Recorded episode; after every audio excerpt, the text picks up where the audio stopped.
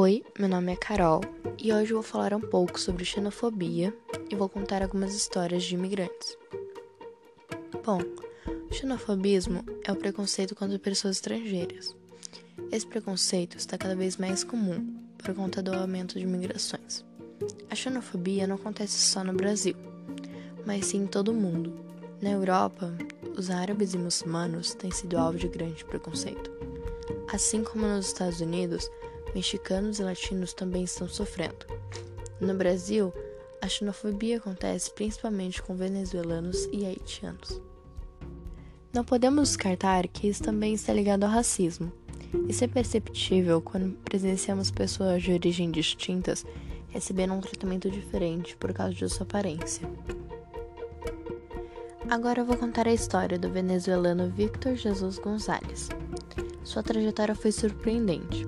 Foram três dias de ônibus para percorrer um quilômetro e meio, mas com um desafio a mais. Ele perdeu o movimento das pernas quando tinha 17 anos. Sofreu uma lesão na coluna. Ele foi para São Paulo na primeira viagem do programa Interiorização, em abril de 2018. Ele inicialmente se hospedou no CTA São Mateus. Ele fala que nunca foi encaminhado para uma entrevista de emprego pelo projeto. Ele arranjou um trabalho em uma oficina de costura para sustentar a filha. Ele ia das 7 da manhã às 10 da noite e dormia lá mesmo. Quando o período acabou, não foi mais aceito no abrigo. Em Roraima já havia dormido na rua, então reviveu a experiência em São Paulo. Depois de um bom tempo, foi para outro abrigo. Em São Paulo, ele não conseguia vaga para deficiente por não ter um laudo médico. E por esse motivo, não tem acesso ao transporte gratuito. Ele conta que precisa, precisava falar com o motorista e pedir, e conta que sente vergonha disso. Ele afirma que a condição dele é tratável e espera algum dia fazer fisioterapia e voltar a caminhar. Apesar de suas dificuldades, ele fala que adora o Brasil, gosta da cultura, das pessoas e espera trabalhar e realizar o sonho de andar de novo. Bom, agora eu vou falar sobre um português imigrante que mudou a economia no Brasil. O nome dele é Álvaro Saraiva. Até mais ou menos na metade do século XIX, a maior, a maior parte dos imigrantes portugueses eram ricos ou de classe média alta, interessados na exploração de recursos naturais do Brasil.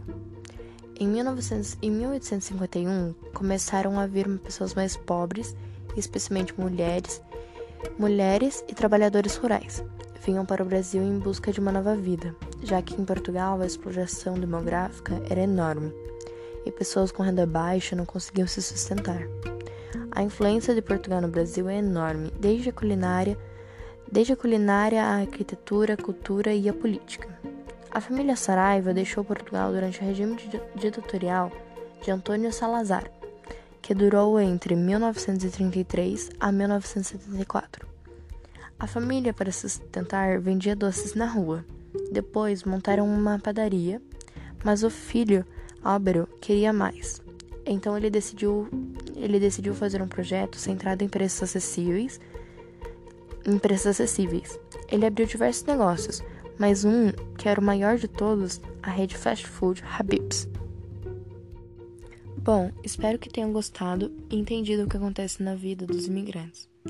O que eles têm que passar todos os dias só por serem diferentes de nós, só por não falarem nossa língua, por não serem da mesma cor ou por qualquer outro motivo que não dá nenhuma justificativa de agressão, bullying, preconceito, cyberbullying, discriminação, tortura, violência psicológica ou sexual.